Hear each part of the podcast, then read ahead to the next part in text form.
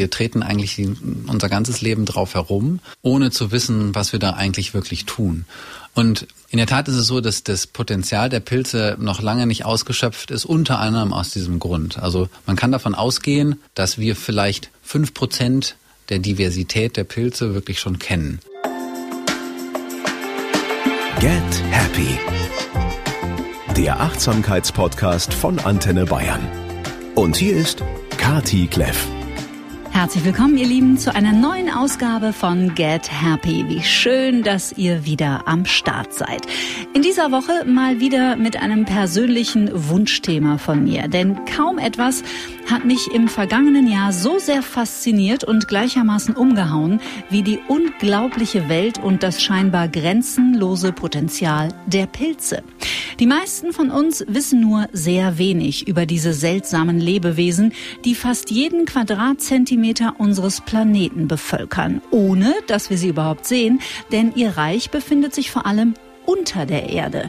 Das, was wir am Straßenrand oder im Wald sehen, ist nur ein winziger Teil dessen, was der Lebensraum der Pilze wirklich ist.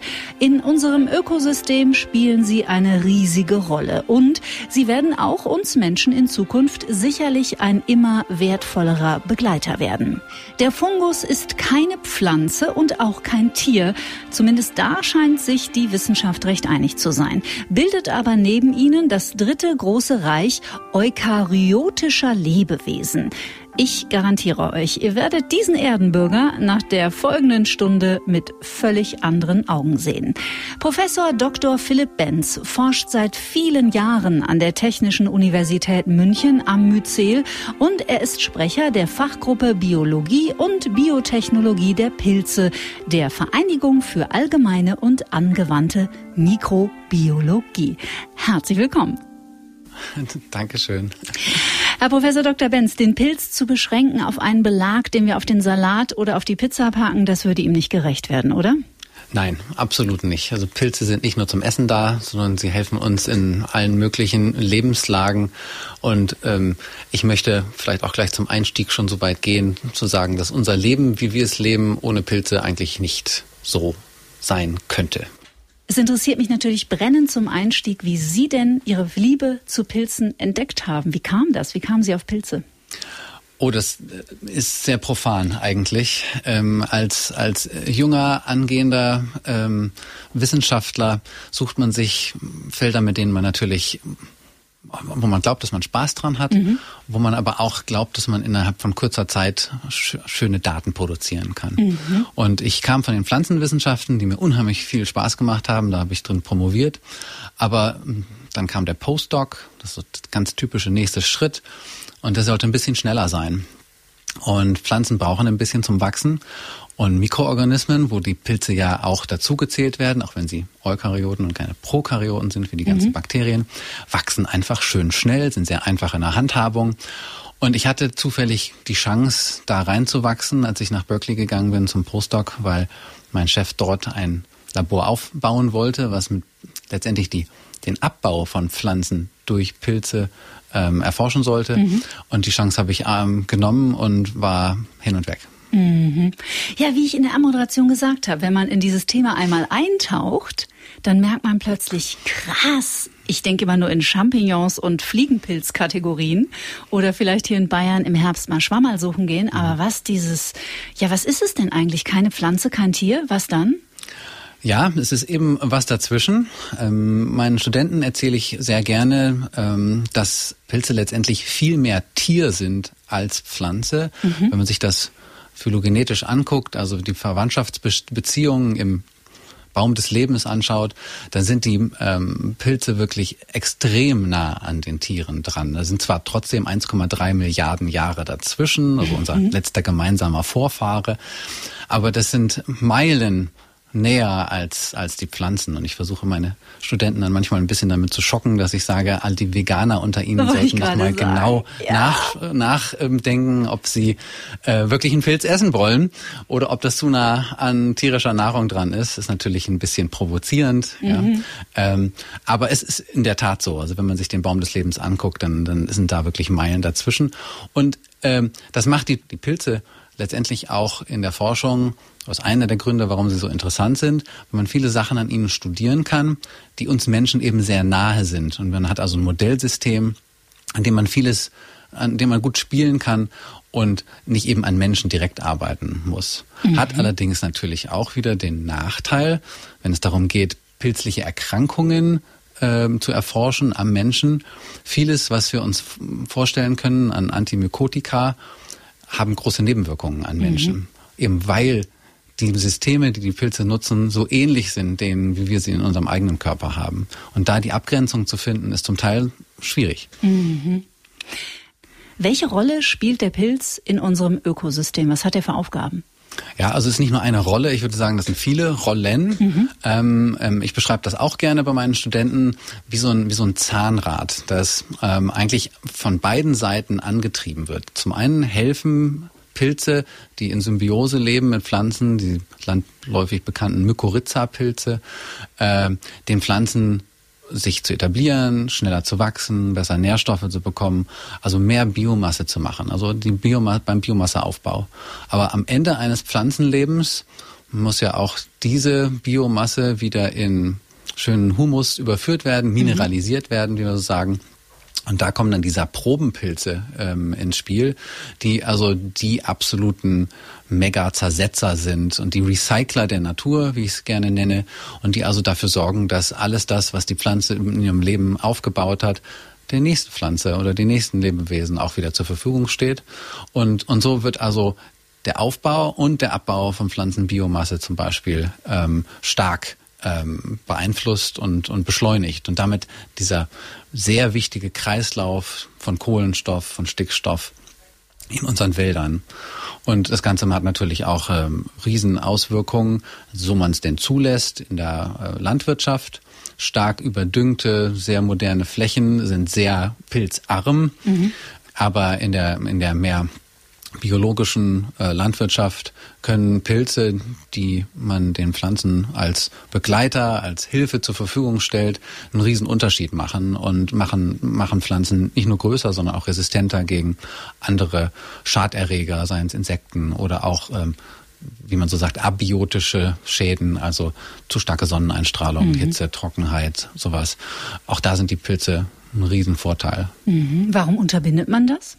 Mit Düngemitteln zum Beispiel? Ich glaube gar nicht, dass das bewusst passiert ist, sondern letztendlich kann man natürlich mit einer gewissen Düngung einen besseren Effekt erzielen. Mhm. Mehr Stickstoff rein, mehr Kalium rein, ähm, was normalerweise die Pilze übernehmen würden. Aber das Ganze geht halt noch ein bisschen flotter. Es ist wie wenn man so, eine, so einen Traubenzucker nimmt und mhm. ein bisschen gepusht wird.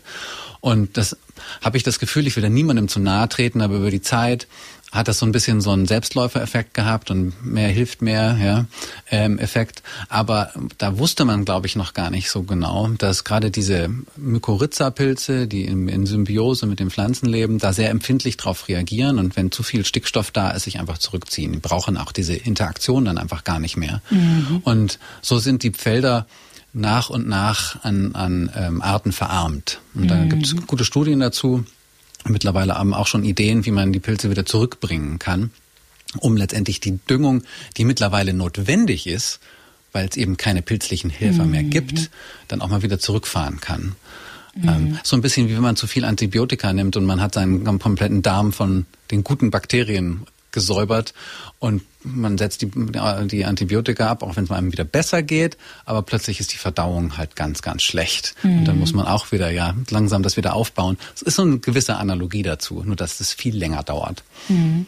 Ja, dieses Modell, dieses Bild der Zahnräder, das Sie eingangs benutzt haben, das finde ich verdeutlicht das ja ganz schön, wie so dieser ganze Organismus, dieser Planet, auf dem wir leben, ja eigentlich überall ineinander greift. Und wenn man an einem Zahnrad ein bisschen anfängt rum zu manipulieren, dann hat es Auswirkungen auf ganz viele andere Zahnräder. Ist Absolut. ja in uns als Mensch, als Individuum genau dasselbe. Mhm. Oder stockt einfach irgendwo. Ja, genau. Genau. Und, und ja, also es ist es mittlerweile ist es bekannt oder zumindest ist ähm, eine akzeptierte Meinung, dass ähm, diese Interaktion, über die wir jetzt schon länger geredet haben, von Pflanzen und Pilzen, dass es wirklich eine ganz, ganz alte Kiste ist. Mhm. Und man geht davon aus, auch wenn das super schlecht natürlich zu belegen ist, äh, weil es davon keine Fossilien gibt, dass die Pilze wahrscheinlich schon bevor die Pflanzen an Land gegangen sind, oh, also wow. vor vielen Milliarden Jahren, schon mit den Pflanzen dort interagiert haben und dann eigentlich die Wegbereiter vielleicht sogar waren, dass die Pflanzen diesen Weg ans Land geschafft haben, weil sie damals noch gar keine Wurzeln hatten. Und das Pilzmyzel, was jetzt auch noch die Funktion hat, diese Interaktionsfläche der Pflanze mit dem Boden ums Vielfache zu vergrößern, damals vielleicht die Funktion der Wurzeln komplett übernommen hat. Und also wenn man sich das ähm, ja, mal auf der Zunge zergehen lässt, dann ist wirklich die ganze Art und Weise, wie, wie die Welt entstanden ist, auch irgendwie von den Pilzen abhängig. Und das erklärt auch, oder dieser, dieser Fakt, dass Pilze so alt sind, evolutionär und so, so lange mit Pflanzen auch interagieren, erklärt, dass wir sie eigentlich überall finden. Auf der mhm. ganzen Welt, überall, wo irgendwie Biomasse da ist, sind die Pilze da, die helfen, diese Biomasse aufzubauen die aber auch helfen, diese Biomasse wieder abzubauen und damit diesen, ja, diesen Kreislauf des Lebens eigentlich am Laufen zu halten. Da habe ich gleich eine Gänsehaut und tatsächlich gerade fast ein Tränchen im Auge, weil ich das so eine krasse, große Geschichte finde, wenn man sich das mal überlegt, dass am Anfang vielleicht der Pilz war. Mhm. Wer weiß. Wer weiß, ja, genau. Da kommen wir leider nicht mehr hin zurück. Ja. Manchmal würde ich mich gerne in der Zeit zurückbeamen. Das glaube ich Ihnen. Ich habe einen Artikel äh, in meiner Vorbereitung gefunden, ähm, wo tatsächlich ähm, zumindest in Erwägung gezogen wird, angeblich äh, wäre es argumentativ biologisch nachvollziehbar, dass der Pilz vielleicht sogar äh, von anderen Planeten zu uns gekommen ist. Das habe ich noch nicht gehört. Bei sowas werde ich als Forscher und Wissenschaftler auch immer, also da kriege ich eine leichte Gänsehaut, muss ich sagen. Vielleicht aus einem anderen Grund. Ähm, ist halt ultra schwer, sowas mhm, nachzuvollziehen. Ähm, es ist nicht ganz unmöglich vielleicht, mhm. aber ich würde die, die Möglichkeit in den, in den homöopathischen Bereich okay. äh, legen. Ja. Naja, auf dem Mars, glaube ich, hat man zumindest mal Bakterien gefunden, oder? Und das ja, man hat sowas gefunden, was sowas eventuell hätte sein können, mhm. ja, was sich natürlich völlig un, unabhängig von dem, was wir leben, kennen, ähm, entwickelt haben muss. Ähm, und auch da gibt's nicht wirklich, ich würde gar nicht sagen Beweise, aber Hinweise, dass es vielleicht so etwas mhm. wie Leben gegeben haben könnte. Mhm. Ich rede da gerne im Konjunktiv. Sehr gut. Wir wollen ja auch bei den Fakten bleiben, auch in dieser Folge. Mhm. Und uns ja auch dem Pilz widmen und nicht dem Extraterrestrischen. Diese Aufgabe, die der Pilz im Ökosystem hat, ähm, praktisch diesen Kreislauf am Laufen zu halten, zersetzt Pflanzen, zersetzt auch Tiere zum Beispiel? Ist, ja. Ja, Tierkadaver auch. Also. Eigentlich, ja, alles, was irgendwie große ja, also biologische Materie, die da, die aus polymeren Substanzen besteht, also langen Ketten von Molekülen, mhm. seien es Proteine, seien es ähm, Fette, seien es eben Pflanzenzellwände, damit also lange ähm, Kohlenhydratketten, Zuckerketten wie Zellulose oder so. Für all das haben Pilze die, die Enzyme, das Arsenal, diese wieder in kleine Bestandteile zu ja, zerhacken und dann allen möglichen Lebewesen, natürlich primär sich selbst, aber danach auch allen anderen ähm, mhm. zur Verfügung zu stellen. Mhm. Ich wollte übrigens noch mal ganz kurz nachhaken, was das extraterrestrische Leben angeht. Äh, in der Tat ist es eine spannende Geschichte, dass wir selber dafür sorgen, dass Pilze extraterrestrisch werden, weil die größte ähm, Gefahr für unsere Weltraumstationen die wir gerade letztendlich ja unterhalten, mhm. sind die Pilze, die wir damit eingeschleppt haben, die man da kaum wieder wegbekommt, die ah, sehr resistent zum Teil sind gegen die gegen die Strahlung, die Weltraumstrahlung. Und ähm, es ist durchaus so, dass eine der größten Gefahren, dass man diese Stationen irgendwann aufgeben muss, sein, sind, dass sie einfach komplett verpilzen und man nichts mehr dagegen tun kann. Innen und außen? Äh, insbesondere natürlich innen wird es ein Problem. Ähm, außen ist natürlich hermetischer abgeriegelt. Aber gerade der Innen und wenn die natürlich irgendwann dann aufgegeben werden, vielleicht kaputt gehen, dann könnten natürlich auch Sporen rauskommen. Was mit denen passiert, weiß keiner. Man weiß aber, dass zum Beispiel Aspergillus niger Spuren, äh, Sporen sehr schwarz, sehr melaninreich, was extrem äh, sie vor Strahlung schützt, durchaus da über, überleben können. Ja? Und Krass. Also wir sind eventuell die die diese Prophezeiung, die Sie angesprochen haben. in 40 Milliarden Jahren genau. haben wir vielleicht den nächsten Planeten, den ja. der Pilz gestartet hat. Ja. Wir wissen es nicht.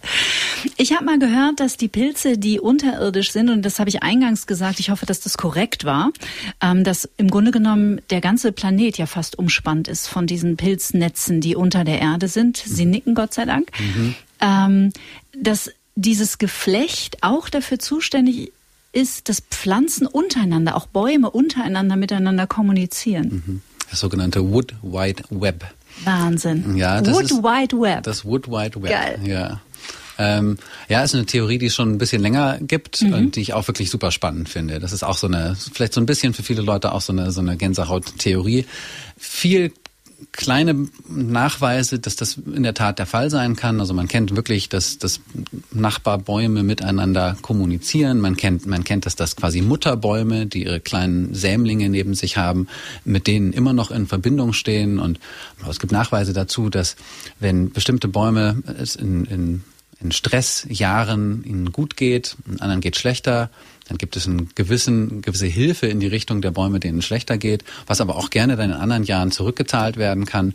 Und sowas soll unter anderem auch mit Hilfe von eben Mykorrhiza-Pilzen äh, der Fall sein, die sowohl an dem einen Baum hängen als auch an dem anderen Baum hängen und dann eben so eine Art Nährstoff Standleitung. Standleitung in einer Art und Weise ähm, genau ähm, darstellen. Und das in, in so in kleinen Laborversuchen konnte man das auch schon so mit radioaktiven markierten Stoffen kann man das ganz gut nachweisen auch. Und man kann die Hypothese wirklich aufstellen, dass das ein weltweites Phänomen ist. In der Skala ist es einfach noch nicht so ganz verstanden, mhm. möchte ich mal, möchte ich mal sagen. Aber ich finde die Theorie auch ziemlich cool mhm. und könnte mir das gut vorstellen. Eben einfach, weil so viel Zeit schon war, dass diese beiden Organismenreiche das locker haben aufbauen können. Hammer. Wie lange forschen Sie an Pilzen schon? Als ich, ich wie gesagt, ich habe promoviert eigentlich an Pflanzen und mhm. bin dann 20 zehn, also jetzt vor zwölf Jahren, bin ich ähm, bei den Pilzen eingestiegen mhm. und mache das Ganze jetzt seit acht Jahren als Professor hauptamtlich. Hammer. Genau. Also ich weiß, mein lieber Freund Alexander van Schlieffen, äh, wer regelmäßig den Astropod auch hört, der kennt den, der klebt jetzt gerade an diesem Gespräch, weil ich habe es Ihnen im Vorgespräch gesagt, der mhm. hat irgendwie vor ein paar Jahren auch den Ruf der Pilze gehört und seitdem malt der Pilze in allen möglichen Varianten und den tollsten Farben und auf vier Meter Leinwänden und so mhm. und der ist total fasziniert davon. Und der ist auch ein Grund, warum sich bei mir so der Horizont für dieses Thema erweitert hat. In welchen Bereichen Stand heute, glauben Sie, wird der Pilz uns Menschen in den nächsten Jahren unterstützen können? Oh, der Pilz unterstützt uns ja jetzt schon in ganz vielen Bereichen. Und das ist auch so ein Thema, was man so als Normal, Otto Normalbürger überhaupt nicht mitbekommt. Also viel Biotechnologie ähm, geht über Pilz, Pilze als Produktionsorganismen. Mhm. Ähm, das Lieblingsbeispiel ist eigentlich immer gerne Zitronensäure, äh, wo man mal denkt, wenn irgendwie in vielen Lebensmitteln ist ja Zitronensäure drin, sei es nur um irgendwelche Oxidationseffekte zu minimieren oder so die kommt mitnichten mehr aus Zitronen, ja, sondern schon seit über 100 Jahren wird die eben auch in diesem Aspergillus niger-Pilz, den wir gerade schon hatten, produziert. Dann die ganzen Antibiotika, nur Stichwort Penicillin, mhm, hat letztendlich, gibt es auch diese Theorien, hat eventuell beigetragen, den Zweiten Weltkrieg mitzuentscheiden, ähm, dass nämlich die Amerikaner Penicillin hatten, die, die Deutschen mhm. nicht, hat mhm. den Soldaten sehr geholfen, viele überleben lassen und natürlich vielen, vielen Menschen danach, im, im, auch im zivilen Bereich. Und da gibt's viele, viele mehr Beispiele, ähm, also in der Pharmaindustrie, aber auch immer eben in der Lebensmittelindustrie. Und naja, in, in Zukunft äh, geht es vielleicht, also wenn wir so ein bisschen visionär jetzt sein wollen, dann geht es vielleicht so weit, dass wir demnächst vielleicht Leder ersetzen können durch Pilzhäute. Mhm gibt schon erste Firmen, die das machen, in Amerika zum Beispiel. Wir können mit, mit Pilzmaterial bauen. Vielleicht leben wir irgendwann wie die, wie die Schlümpfe. Ähm, aus unserer Kindheit kennen wir das vielleicht na, alle noch, die Schlümpfe in diesen kleinen ja, Pilzhäusern. Ich will leben wie die Schlümpfe. genau.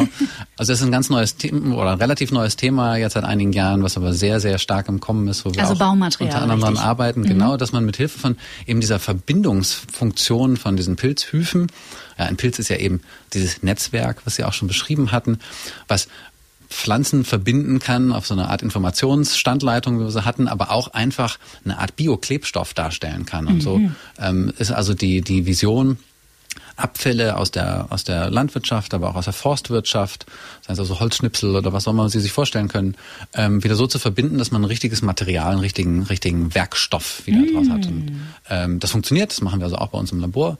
Und da ist eben eine Vision, dass man eventuell später sogar in Gebäuden leben kann, die aus sowas gebaut sind, also völlig nachhaltig, völlig recycelbar. Mhm. Ne? Man kann das Ding einfach in den Kompost tun und am Ende wird wieder Humus draus. Mhm. Ja.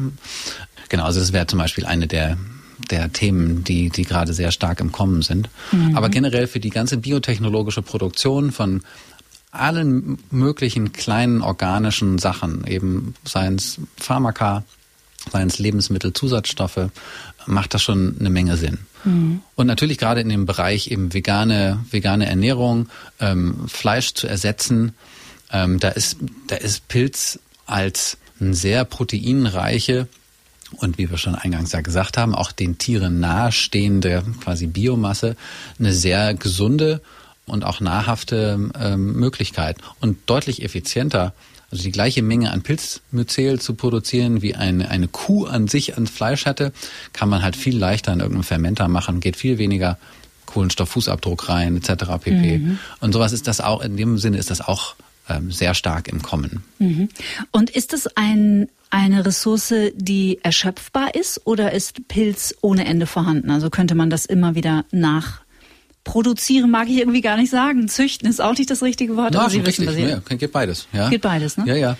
Ja, ähm, das Schöne ist, der, den Pilz produziert man wirklich dann mit Hilfe von anderen Substanzen. Also den muss man nicht irgendwo abschöpfen und ernten und dann ist er irgendwann weg, sondern man, man lässt ihn wachsen auf ja, Substraten nennen wir es, die eben ähm, vorhanden sind. Also da könnte die, die Nachhaltigkeit vielleicht eine Rolle spielen.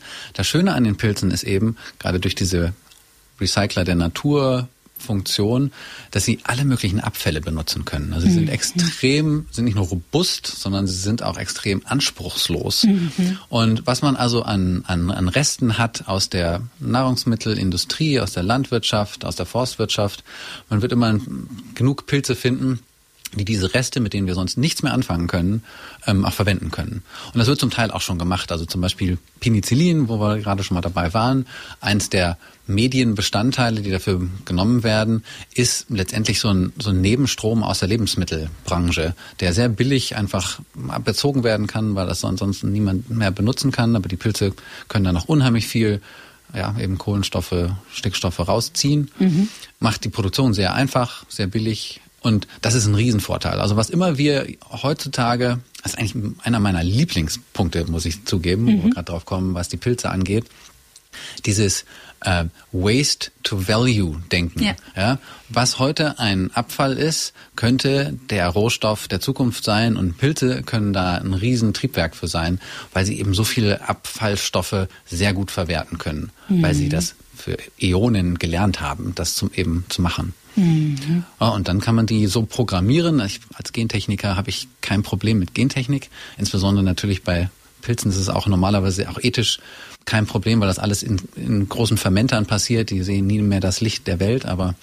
man kann die wunderbar umprogrammieren, äh, damit sie eben das produzieren, was uns Menschen wichtig ist und benutzt ihre Fähigkeiten eben dafür Abfälle zu zersetzen und die dann eben in sehr spannende gut nützliche und in meisten Fällen auch gut verkäufliche Sachen dann umzusetzen. Mhm. Als hätte uns die Natur ein unglaublich kostbares Geschenk gemacht, das bisher liegen geblieben ist. Ja, also zumindest was ein bisschen unterm Radar immer immer mhm. wieder läuft, ja. Und äh, Sie haben das wirklich sehr schön am Anfang eigentlich gesagt, ja. Wir wir, wir treten eigentlich unser ganzes Leben drauf herum, ohne zu wissen, was wir da eigentlich wirklich tun.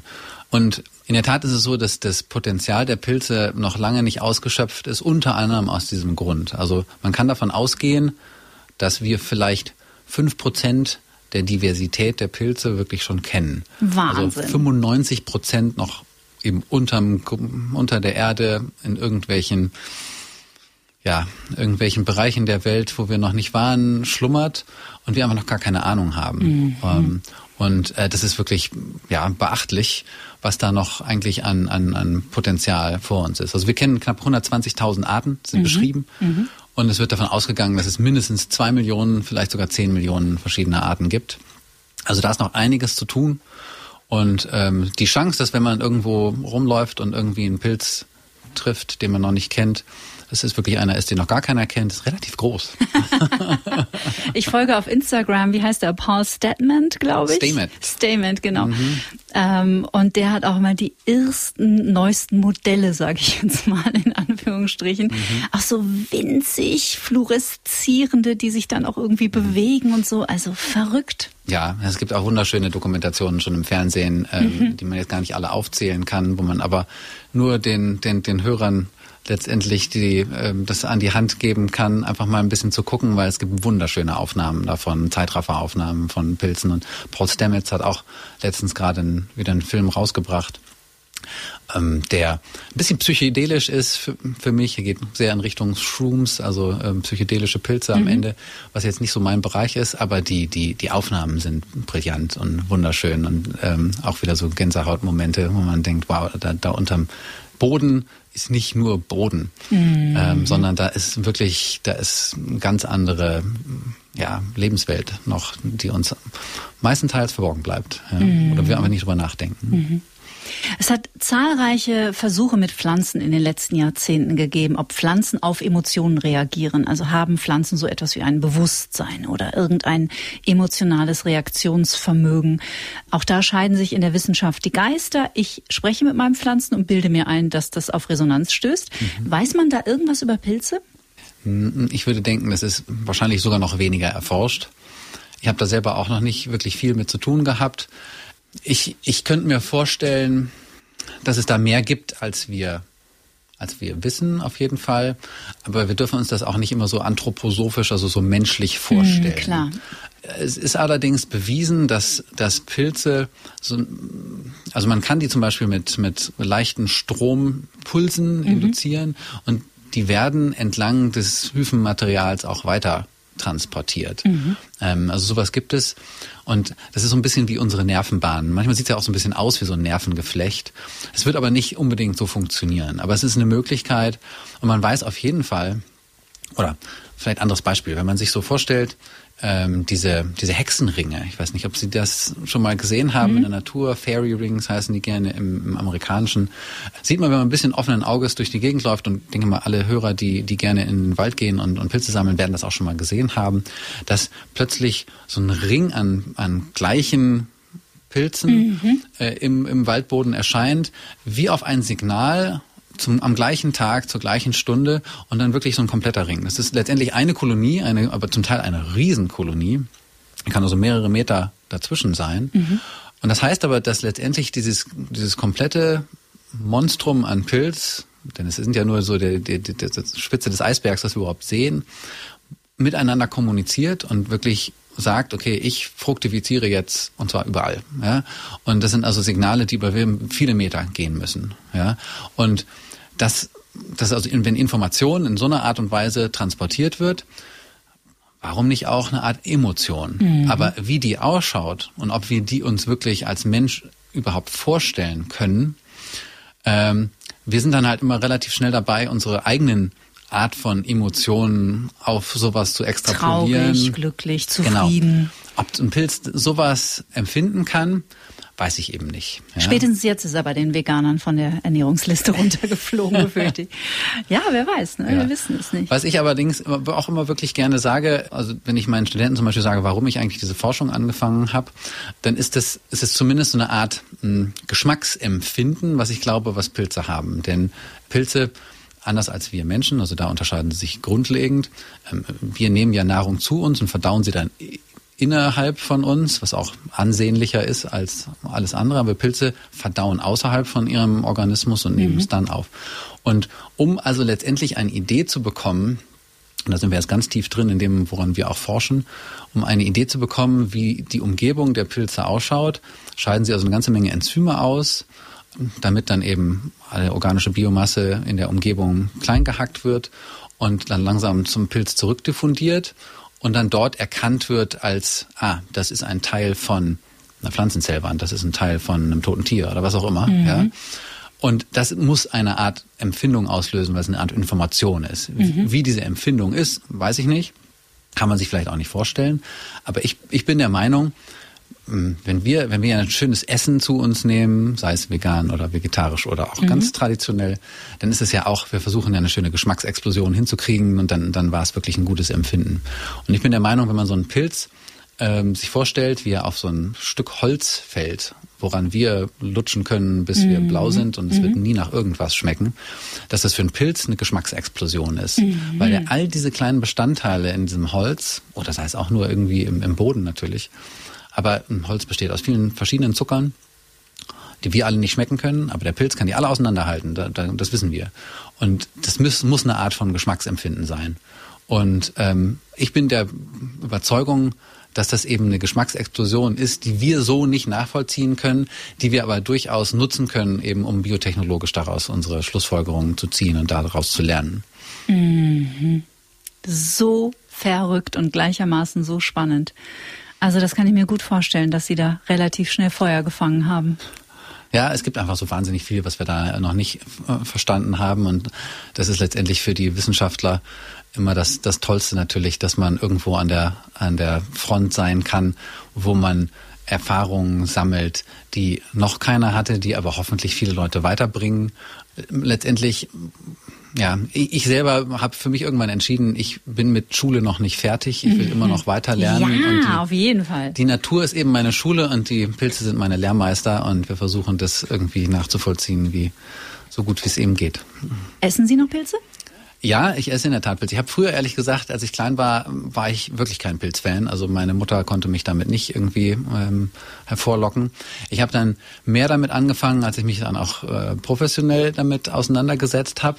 Ich bin noch nicht zum wirklichen super Pilzliebhaber geworden, mhm. auch wenn ich mich gerade zum Vegetarier entwickle mhm. ähm, und dann immer mehr auch gerne mit Pilzen das Ganze mhm. auffüttere. Ähm, aber so wahnsinns große Pilzgerichte, die finde ich dann mal cool, aber dann ist auch mal eine Woche wieder gut. Mhm. Ja? Oder, oder, auch manchmal ein bisschen, ein bisschen länger sogar. Aber ich probiere mich da gerne durch. Mhm. Aber ich bin jetzt da nicht, muss man ja auch nicht, ja. Ich bin da jetzt nicht der Super-Fan von. Okay. Ja. ja, okay. Aber wir, wir, wir, wir kollaborieren mit vielen Startups, die genau in, der, in dem Bereich auch arbeiten und versuchen eben Pilze oder Mykoproteine auf den Markt zu bringen. Und ich finde das super spannend. Mhm. Also sei es ja Fleisch eben auf als Pilzersatz. ich habe neulich einen Pilzschnitzel tatsächlich äh, mhm. gekauft. Mhm.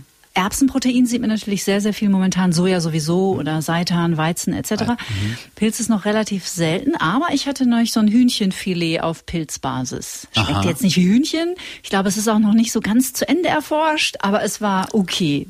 So. Ja, kann man letztendlich und machen auch, also zumindest da ähm, rund um Freising kann man sehen, dass immer wenn der Schwefelporling wächst. Das ist dieser wahnsinnig gelb-orange, knallige mhm. ähm, so eine Terrassenpilz, an, insbesondere an, äh, an den Weiden an der Isar. Äh, der wird regelmäßig abgeschnitten, wenn der kommt. Und das ist in Amerika ist bekannt als Chicken of the Woods. Ah, okay. Ähm, weil er eben so eine sehr Fleisch, Hühnchenfleisch ähnliche Konsistenz hat, sich auch wunderbar so frit riesig, frittieren ne? lässt. Der kann zum Teil wirklich groß werden, mhm. genau. Kann lässt sich gut frittieren, kann man also so eine Art Chicken Nuggets draus machen. Habe ich auch zu Hause schon gemacht. Meine Töchter fanden das jetzt auch nicht ganz so geil. ähm, aber ich fand es auch gar nicht schlecht. Ja? Chicken of the Woods. Genau. Ist ja nett. Genau, also der, der Weg ist wirklich nicht weit. Ja? Die Konsistenz ist zum Teil eben wirklich, wirklich schon nah dran, aber man kann natürlich auch viel mit Prozessierung machen. Also ich weiß nicht, ob Sie schon mal was von Quorn gehört mhm. haben. Aber das gibt es mittlerweile seit über 25 Jahren, kommt aus England. Und es ist ein, ist ein Schimmel, Fusarium mhm. venenatum, der damals in der ersten Proteinkrise, die es damals gab, so 70er, 80er, da hat man sich damals schon Gedanken drüber gemacht und damals wurde das, ähm, wurde dann ähm, in England eben schon so eine, sowas gestartet und diese Firma existiert schon seitdem, haben sich jetzt vor ein paar Jahren aus dem deutschen Markt zurückgezogen, wo sie auch nie wirklich gut Fuß gefasst haben, aber konnte man in einigen Läden doch ganz gut ähm, finden.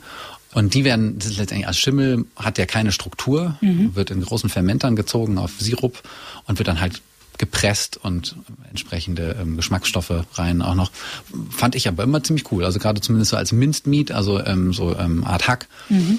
wo man auch nicht jetzt große Struktur erwartet, fand ich das 1A, mhm. muss ich sagen. Und da gibt's aber auch viele Ersatzstoffe natürlich mittlerweile. Mhm. Wer Pilze selber sammelt, macht bitte keine Experimente. Nach wie vor einer der giftigsten Pilze, wenn nicht der giftigste Pilz der Welt, ist immer noch der grüne Knollenblätterpilz. Ja, ähm, da, da kenne ich jetzt auch nicht die, die Liste der.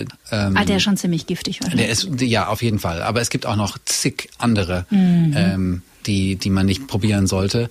Also wenn man keine Ahnung hat, und da zähle ich mich sogar selber dazu. Ich, ich bin einer, der hauptsächlich an Schimmeln arbeitet, biotechnologisch.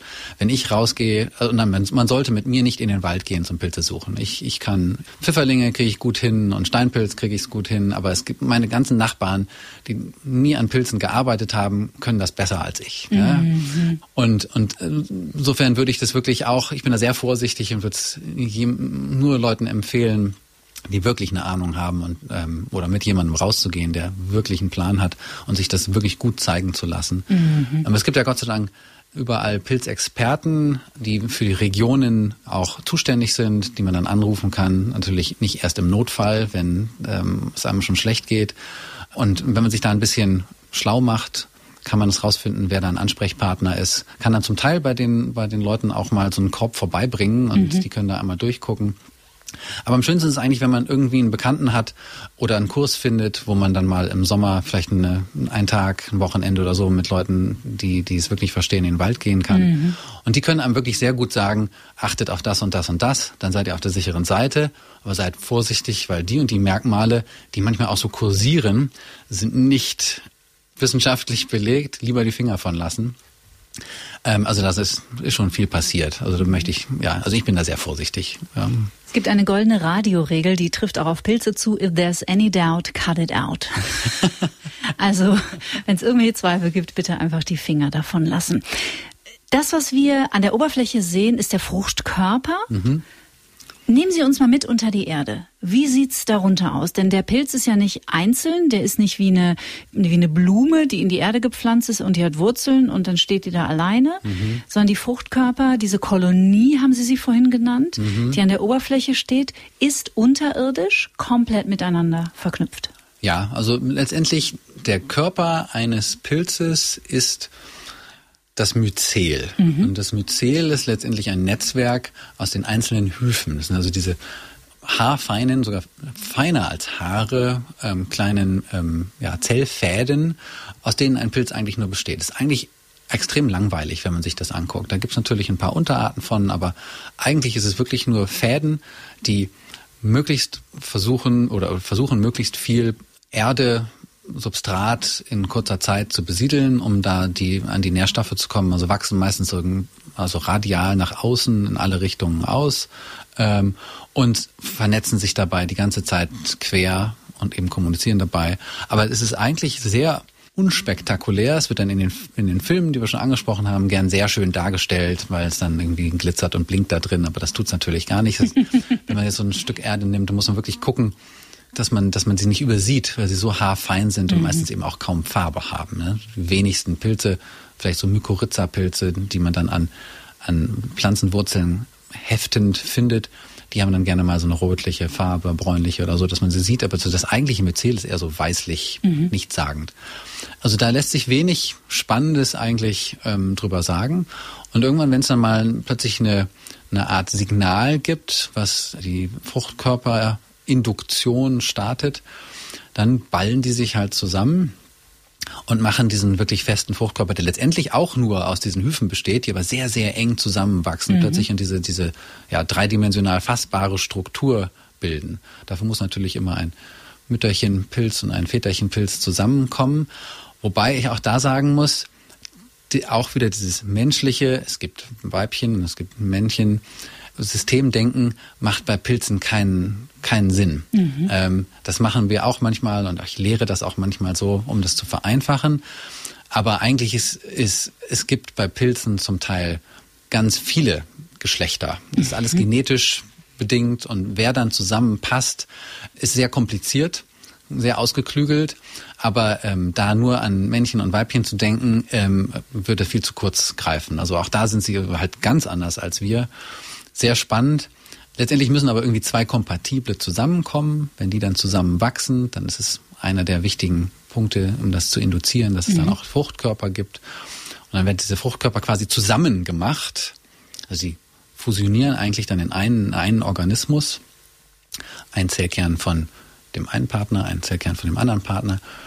Und dann am Ende, wenn dieser Fruchtkörper fertig ist, dann letztendlich werden Sporen gebildet, wo letztendlich der Abschluss dieses sexuellen Zyklus drin stattfindet und dann die Sporen sind dann sowas wie die Nachkommen. Ja, aber auch dann wirklich erst in diesem, im, Fruchtkörper selber in einer ganz bestimmten Zellschicht. Genau. Aber unter, unterirdisch leider Gottes wirklich sehr unspannend. Wie tief geht es runter äh, unter ja, die Erde? Habe ich keine guten Daten zu im Kopf, ähm, aber wahrscheinlich gar nicht so wahnsinnig tief. Also man findet zumindest die größten Anteil der Biomasse, ich würde mal sagen, in den ersten 20 bis 50 Zentimetern. Mhm. Und dann wird es wahrscheinlich schon relativ dünn. Denn einer der Grund ist auch, dass ähm, dort eben das, die meiste organische, noch nicht zersetzte Biomasse ist. Also die meisten Substrate sind da. Und ähnlich wie, wie wir, da sind es uns wieder sehr ähnlich, fast alle Pilze sind sogenannte aerobe Pilze, das heißt, sie brauchen Sauerstoff. Mhm. Und je tiefer ich eben in den, in den Boden gehe, umso Klar. weniger Sauerstoff ist da. Und das macht denen dann auch irgendwann zu schaffen. Also sie kommen mit viel weniger Sauerstoff aus als Sie und ich, mhm. aber sie brauchen ihn nichtsdestotrotz. Insofern ist, ist, sind die oberen, gut belüfteten Schichten, wo auch eben das neue Biomasse drauf regnet, ja, im, im Herbst und so, das, da ist schon das meiste los. Gibt's Pilze unter Wasser?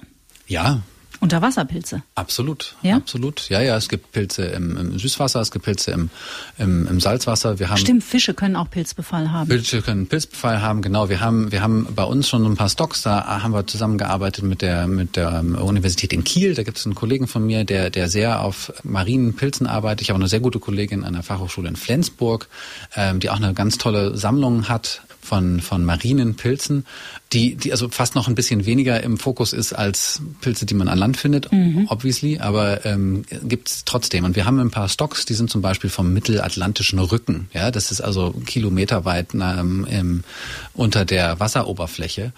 Ja, aber man kann sich das vorstellen, letztendlich Schwämme, die im, im Meer sind, äh, alle möglichen Lebewesen, die müssen ja auch irgendwie zersetzt mhm, werden. Klar. Und wenn wir nochmal zurückdenken und sagen, oder wir haben ja gesagt, die, die Pflanzen haben wahrscheinlich den Weg an Land geschafft mit Hilfe der Pilze. Da sieht man, dass jetzt letztendlich auch wahrscheinlich ihr ursprünglicher Lebensraum war. Mhm. Ähm, und insofern, klar, aber über die ist noch viel weniger bekannt als über die ähm, an Land. Mhm. Aber es sind zum Teil fast die gleichen Arten. Einen kleinen Ausflug in die Biochemie würde ich trotzdem gerne mit Ihnen machen. Mhm. Auch wenn jetzt der Wirkstoff Psilocybin nicht zu Ihren Haupttätigungsgebieten, äh, nee, das ist ein komisches Wort. Betätigungsgebieten. Ja. Sollte aber vielleicht mal reinschnuppern, weil es natürlich schon hochspannend ist, was zum Beispiel in Bezug auf Traumabehandlung. Ich weiß, dass gerade in den USA und auch in der Schweiz es da sehr erfolgreiche Studien gibt. Das gab es ja wohl schon mal in den 70er Jahren, die dann äh, gestoppt wurden. Mm, und wir sprechen hier über das Microdosing und das hier, das möchte ich in aller Deutlichkeit sagen, ist kein Aufruf zu Drogenkonsum, irgendwelchen experimentellen äh, äh, psychedelischen Reisen oder irgendeinem sonstigem Quatsch, sondern wir wollen wirklich einen wissenschaftlichen Blick darauf werfen. Wo ist denn die Forschung in Deutschland, was das Thema angeht? Also diesen ganzen Bereich Psychotherapie, posttraumatische Belastungsstörung, all das. Ähm, also da erwischen Sie mich wirklich auf dem, auf dem falschen Fuß. Mhm. Ähm, ich, ich bin jetzt deshalb sehr vorsichtig, weil ich keinem meiner sehr geschätzten Kollegen und Kolleginnen in Deutschland auf die Füße treten möchte und irgendwen vergesse. Aber ich persönlich kenne da niemanden, mhm. der jetzt in Deutschland da zumindest großflächig dran arbeitet. Das heißt nicht mal Kinderschuhe eigentlich? Ähm, nein. Ich, ich kenne die Geschichten eben auch insbesondere wahrscheinlich über die, die ähm, Publikationen von Paul Stamets und auch von, von den entsprechenden ähm, Videos, die man so finden kann und habe da auch schon einiges drüber gehört. Ich habe auch ähm, in der Tat, und das soll jetzt auch das Ganze nicht beflügeln, aber ich habe in der Tat einen sehr coolen Doktorandenkollegen in Amerika gehabt, der mir der mir gesteckt hat, dass er eigentlich zu den Pilzen gekommen ist, weil er nach der Schule keine Ahnung hatte, was er machen wollte mhm. und mit seinen Kumpeln in die Wüste gefahren ist und die haben so ein Shroom-Wochenende gemacht. Mhm. Also haben psychedelische Pilze genommen und mhm. haben halt mal einen Trip gehabt. Und er meinte, das war die beste Erfahrung seines Lebens. Mhm. Und danach wollte er dringend an Pilzen arbeiten. Ich habe sowas noch nicht angefasst. Mhm. Ähm, aber fand es sehr spannend zu hören. Und es gibt durchaus eben ähm, diese Berichte, dass eben diese Microdosing-Behandlungen auch eben gerade bei, bei Patienten, die extrem depressiv sind oder eben auch so in terminalen äh, Stadien von schweren Erkrankungen sind, dass es ihnen sehr geholfen hat, ähm, über diese Ängste natürlich hinwegzukommen. Mhm. Und ich kann mir das auch gut vorstellen. Wahrscheinlich, wenn man jetzt die, die Kräuterfrauen der Neandertaler oder Steinzeitmenschen oder was auch immer fragen würde, vielleicht sogar im Mittelalter, würde man noch viel mehr darüber erfahren, als mhm. wirklich noch mit Naturheilkräften experimentiert mehr wurde und auch mehr gewusst wurde. Meiner Meinung nach ist das trotz allem im Moment wenig ein Thema und wahrscheinlich hauptsächlich ver vergessen worden auch. Mhm. Aber wie gesagt, ich will da niemandem zu, zu nahe treten. Es ist auch einfach nicht mein Feld, mit dem ich mich jetzt tagtäglich beschäftige. Und es mag sein, dass der ein oder andere Kollege jetzt aufschreit, also wenn er das hört und sagt, ah, wir machen das doch ganz. Mhm. Dann möge er sich melden. Dann möge er sich gerne melden. Ja, genau. bitte schreibe er mir über Instagram eine E-Mail. Ich würde mich sehr, sehr freuen, weil ähm, klar, das ist natürlich, also wir sprechen ja hier auch viel über Achtsamkeit, Psychologie, auch über Traumaheilung. Wir haben über Trauma, posttraumatische Belastungsstörungen auch schon Folgen gemacht. Und ähm, das ist natürlich für jeden Menschen, der so einen Post-Traumatic Stress Disorder äh, mit durchs Leben schleppt und darunter zu leiden hat, natürlich auch etwas sehr Hoffnungsvolles, dass es tatsächlich möglich wäre, im Rahmen einer Therapie mit winzigen Dosierungen, dieses äh, berühmte Microdosing, da größere Therapiefortschritte zu machen. Und ich weiß es von Betroffenen, die fragen sich natürlich, hm, okay, warum geht denn das nicht voran? Aber wer weiß, vielleicht wird sich auch das in den nächsten Jahren noch ändern. Ja, meine Erfahrung ist, dass es meistens nicht vorangeht, wenn die Industrie dort nicht unbedingt den großen Moneymaker sieht. Ja, ja. Und wenn einfach die, die Menge an Leuten, die man so wirklich behandeln könnte, und die da wirklich auch dann auch Geld reinstecken würden, mhm. so gering ist oder wenn die Aussichten, dass die Kassen sowas übernehmen würden, mhm. einfach so gering sind, dann leider geht da auch kaum Geld rein. Mhm. Es gibt aber in der Tat, also zumindest also als Nahrungsergänzungsmittel kann man ja zum Teil auch ähm, ähm so Pilzpulver kaufen. Reishi ist da so. Habe ich mir aus Amerika mitgebracht. Groß kriegt man auch hier. Mhm. Ähm, Gibt es auch in Freising, wo ich, wo ich ah, äh, arbeite. Mhm. Und ähm, das soll auch gute Erfolge haben. Also ich habe auch im Bekanntenkreis jetzt schon gehört, dass, dass Leute das wirklich sehr gerne nehmen. Das hat nichts mit diesen psychedelischen Pilzen zu tun, aber soll auch stark. Immunsystem, ne? Genau, mhm. genau. Immunsystem, Herz, ähm, Verbesserung und bleibt auch noch ein bisschen auszu auszuprobieren. Aber ich, wie gesagt, ich kenne Leute, die, die darauf schwören. Und Paul Stamets war, glaube ich, auch einer der ersten, der, der genau sowas äh, auf den Markt mal gebracht hat. Mhm. Glaube ich, berichtet hat, dass seine, da gibt es so einen TED-Talk, wo er gesagt hat, dass seine, seine Mutter sehr stark krebskrank war mhm. und die hat keine Behandlung gewollt, aber er hat dann angefangen, ihr diese Pilze zu geben und es ging ihr wunderbar. Ganz lange Zeit. Was da eventuell noch im Hintergrund war, da bin ich auch mal sehr vorsichtig bei solchen aber Geschichten. Wir wissen es nicht. Wir wissen es nicht genau, aber nichtsdestotrotz, es gibt Hinweise, ja. dass auch das hilft und das wäre vielleicht eine andere Möglichkeit. Man muss ja nicht immer gleich einen Trip draus machen, aber nee durchaus gibt es Hinweise, dass Pilze gesundheitsförderlich sein können. Und das kann man ja schon mal stehen lassen. Das ist auch eine schöne Sache. Ja, also meine Hausärztin hat es mir für meine Corona-Infektion empfohlen. Mhm. Die Reishi-Pilze, die habe ich genommen. Die ist Naturheilkundlerin auch und Allgemeinmedizinerin. Mhm. Und da war ich auch echt überrascht. Da würde mich ähm, Ihre Beobachtung noch interessieren. Ich war im vergangenen Herbst in Amerika und da habe ich das Gefühl, da ist es, die sind uns Jahre voraus. Da gab es in so, in diesen Bio-Supermärkten, in den Whole Foods ganze Regale voller äh, pilzbasierter Nahrungsergänzungsmittel für alles Mögliche. Mhm. Also Immunsystem, Stoffwechsel, äh, Schlafen, whatever, you name it. Und da sind die Amerikaner schon deutlich auf dem Vormarsch, oder? Ja, wie, wie so oft, mhm. denke ich mal. Da wird viel mehr ähm, rumexperimentiert, da gibt's aber, glaube ich, viel, auch viel mehr bisschen Risikokapital, um sowas einfach mal zu starten. Und vielleicht, so wie ich auch durch meine lange Zeit in Amerika das kennenlernen durfte, sind die Amerikaner für sowas auch eben mal schneller zu haben. Ich glaube, da sind wir Deutschen doch ein bisschen sehr traditionell manchmal mhm. und Naturheilkunde hat dann doch bei vielen irgendwie so ein Geschmäckle. Ja, es ist irgendwie doch nicht keine richtige Medizin. Es ändert sich, glaube ich, ganz langsam auch, mhm, aber deutlich langsamer als in Amerika. Der, der, quasi der Markt für solche Geschichten ist dort, glaube ich, viel größer. Kann aber auch damit zu tun haben, muss man vielleicht auch mal bedenken, dass es in Amerika ja nicht das gleiche Gesundheitssystem gibt wie bei uns. Und viele Leute haben gar keine keine Versicherung, ja, Krankheitsversicherung und ähm, experimentieren deswegen mit Sicherheit auch selber mehr eben mit solchen Natursachen, mhm. die man eben over the counter bekommt. Ähm, und haben dann vielleicht eben auch entsprechend schon mehr Erfahrung damit gemacht, mhm. vielleicht eben auch gute Erfahrung. Und dann gibt's einfach auch einen ganz anderen Markt. Das ist sofort eine ganz andere Dynamik. Und das kann man nicht einfach so ähm, rüber transferieren. Mhm. Ah, ja. wichtiger Punkt. Habe ich so noch nie gesehen, aber haben Sie sicher recht. Auf jeden Fall. Und so einer geht halt zum Arzt und der Arzt hat eine Pille. Ja? Mm. Wir gehen mm. nicht irgendwie in Whole Foods oder in, in eine Pharmazie und mm. dosieren uns erstmal selber irgendwas, was aus irgendeinem Pilz kommt. Es ist nicht, ist überhaupt nicht deutsch, dieser Gedanke, oder? Nee, so nicht wirklich. Aber ich bin, also auch das habe ich Anfang des Jahres hier gelernt in diesem Podcast. Es gibt einen Begriff, der nennt sich äh, Self-Learning Industry. Und das sind eben, und das macht Social Media natürlich leichter, was ja auch im Grunde genommen ein Netz ist, genauso wie mhm. die Pilze. Ist ja auch irgendwie, wir vernetzen uns ja auch über Social Media. Und die, in dieser Self-Learning Industry sind Menschen, die in ihrem Leben irgendetwas überwinden oder überwunden haben mhm. und dann im Grunde genommen ihre persönlichen Erfahrungen, ihre Reise mit anderen Menschen teilen. Also ohne jetzt aufzurufen, nehmt dies und nehmt jenes, sondern das waren meine Symptome, egal ob auf körperlicher oder psychischer Ebene da habe ich darunter gelitten, äh, so habe ich mich unterstützen lassen, das hat bei mir funktioniert, das hat bei mir nicht funktioniert. Also so als Angebot. Und häufig ist dann diese Erfahrung, die Menschen machen, Allein aufgrund der Tatsache, ah, da gibt es jemanden wie ich, der hat dieselben Leidenssymptome wie ich, dass dieser Verbundenheitsgedanke schon sehr heilsam ist, das ist mal Punkt eins. Und dann findet natürlich fernab von unserem sogenannten Gesundheitssystem, wenn ich mir diese kleine Spitze an dieser Stelle erlauben darf, äh, findet natürlich auch ein, ein Austausch unter Betroffenen statt, der natürlich auch sehr wertvoll sein kann, ne? der auch immer mit Vorsicht zu genießen ist.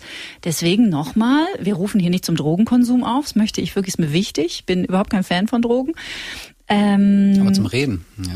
Ja, aber zum, zum Reden und, und für Austausch und ist es wirklich super, genau. Ja, nein, absolut. Das, das ähm, kann ich auch aus eigener Erfahrung sagen, dass ähm, es viel zu viele Leute gibt, die, ja, weil unser Gesundheitssystem einfach überhaupt nicht darauf ausgelegt ist, mit ihren Leiden dann doch ziemlich alleine gelassen genau. werden. Zumindest mit all den Begleiterscheinungen. Ja, man kriegt eben vielleicht die Pille, die man braucht, man kriegt vielleicht auch die OP, die man braucht.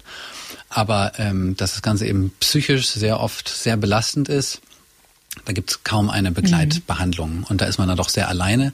Und solche Gruppen, wo man einfach drüber redet, eben von Erfahrungen von anderen hört, vielleicht auch nur diesen, in, zum Teil diesen Gedanken hat, ich bin doch nicht der Einzige, dem genau. so schlecht geht, sondern anderen geht es vielleicht sogar noch schlechter oder ähnlich schlecht. Aber natürlich auch dieses, oh, die haben Erfahrungen gemacht, das kann ich auch mal ausprobieren. Mhm. Äh, all das kann auf jeden Fall sehr helfen und es wird viel zu wenig gemacht. Da bin mhm. ich voll bei Ihnen. Ja. Vernetzen wir uns wie die Pilze. Das wäre doch ganz schön. Haben Sie einen Lieblingspilz? Ähm, ja, klar. Welchen? Mit dem ich angefangen habe zu forschen, Neurospora crassa, das ist so ein orangener Brotschimmel, also wirklich quietsch-orange, tolles genetisches System, äh, sieht cool aus, kontaminiert bei uns alles im Labor, weil er so viel Sporen macht, das ist also auch ein riesen, riesen Problem, aber, aber einfach total liebenswerter ähm, Genosse, der immer versucht, eben aus seinen, aus seinen Gefäßen auszubrechen und so. Man, man, man, kann, man kann viel Spaß damit haben. Ja? Nett. Das ist so mein, mein Lieblingspilz. Gibt es einen, den Sie gar nicht leiden können oder der Ihnen vielleicht auch ein bisschen Angst macht? Auch durch die wissenschaftliche Brille zum Beispiel, wo Sie sich denken, oh, der, wenn der mal losgelassen ist, hm, nicht so cool. Nee, eigentlich gar nicht. Ich finde die alle super spannend und ich, ähm, da bin ich eben auch nicht, oder da versuche ich so anti-anthroposophisch zu sein, dass ich keinem von denen wirklich so den diesen schlechten Gedanken, dass er mich umbringen möchte, auch nur mm. nahe tragen möchte. Ich glaube Super. nicht, ich glaube nicht, dass die ein Problem mit mir haben. Also warum soll ich ein Problem mit denen haben? Zum Beispiel auch, auch sehr viele Pilze, die human pathogen sind, die haben nicht uns wirklich als Hauptwirt, sondern hauptsächlich haben die ganz andere Wirte, an denen sie aber gelernt haben, fast durch Zufall mit unserem Immunsystem klarzukommen oder das mhm. auszutricksen. Und wenn wir die bei uns dann plötzlich aus Versehen in großen Mengen im Körper haben, dann versuchen die da auch nur zu überleben. Das ist einfach ein Wahnsinns, für die eine Stresssituation, versuchen zu überleben und haben dann aus irgendeinem Grund gelernt, unser Immunsystem auszutricksen, mhm. aber außerhalb von, von, von menschlichen Körpern. Und dann geht's uns halt dreckig und wir leiden drunter, aber das ist kein böser Gedanke. Also ich mache mir da keinen großen, großen mhm. Kopf. Schön. Also solltet ihr euch vor der Folge gefragt haben, echt, was kann man denn eine Stunde über Pilze reden? Ich könnte hier noch stundenlang weiter sitzen, weil ich finde, wie gesagt, das ist ein so unglaublich spannendes Thema, weil es eben meistens unter dem Radar stattfindet, zumindest momentan noch. Wo stehen wir in Sachen Pilz in, sage ich mal, zehn Jahren? Was glauben Sie? Oh, ich glaube, dass, dass die Pilze auf jeden Fall mehr Eingang in unsere Nahrungskette genommen haben werden, in einer ähm, vielfältigeren Art und Weise als jetzt. So ein bisschen den Trend sieht man ja schon. Früher gab es eigentlich nur Champignons. Mhm. mittlerweile in einem gut sortierten Markt kriegt man zumindest noch fünf, sechs andere ähm, Austernseitlinge, Kräuterseitlinge, was auch immer. Ja. Und die werden auch wieder vielleicht ein bisschen subversiv sich eben in diese Art vegane, vegetarische Ernährung, denke ich, nochmal mit reinarbeiten. Da kommt eben auch ganz viel aus, aus Amerika, sei es irgendwie künstlicher Fisch, künstliches Fleisch, künstliches irgendwas, ähm, auch Produktion von künstlichen Milchprodukten eben durch Pilze als Zellfabriken. Da wird noch eine ganze Menge passieren, glaube ich. Die Frage wird wieder sein, wie viel wir davon wirklich mitkriegen. Mhm. Ähm, aber ich denke schon, dass viel mehr Leute, wenn, wenn die Variabilität da ist, sich auch daran gewöhnen, das auch mal als, sei es ab und zu, mal zu essen. Ähm, dass wir in zehn Jahren jetzt schon wirklich in Pilzhäusern hausen werden, glaube ich weniger. Ähm, aber zum Beispiel dieser, dieser, dieser Schritt, dass Pilz Leder ersetzen könnte und man also auf dieses Schlachten von Tieren nur, um die an die Haut zu kommen etc. Ähm, verzichten kann, das finde ich eine ganz coole Sache und könnte könnte auch ähm, dem Markt wirklich, ähm, also eher auf dem Markt sich etablieren. Ist gerade in den absoluten Anfängen. Mhm. Ähm, aber das können wir vielleicht in zehn Jahren dann noch schon sehen, ähm, dass es dann Sneakers, Handtaschen, was auch immer gibt, die wirklich aussehen, als wären Schlangenleder, aber es ist Pilzleder. Wir werden es mhm. mit wachen Augen beobachten. Wer weiß, ob es schneller geht, dann kommen Sie einfach noch mal vorbei. Gerne. Ich danke Ihnen ganz, ganz herzlich für den Besuch. Professor Dr. Philipp Benz war das von der Technischen Universität in München. Danke, dass Sie Ihr kostbares Wissen über Pilze mit uns geteilt haben. Mache ich gerne. Am nächsten Freitag freue ich mich auf die Traumatherapeutin und Autorin Maria Sanchez.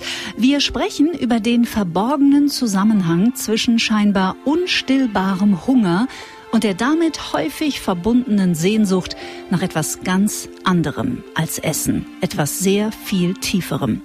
Ich danke euch für eure wertschätzende Aufmerksamkeit, für eure Zeit und natürlich auch für die vielen schönen Nachrichten, die mich täglich mittlerweile aus aller Welt erreichen. Ihr seid wirklich der Knaller. Bis nächste Woche. Bleibt gesund, bleibt zuversichtlich und bleibt stets neugierig. Tschüss.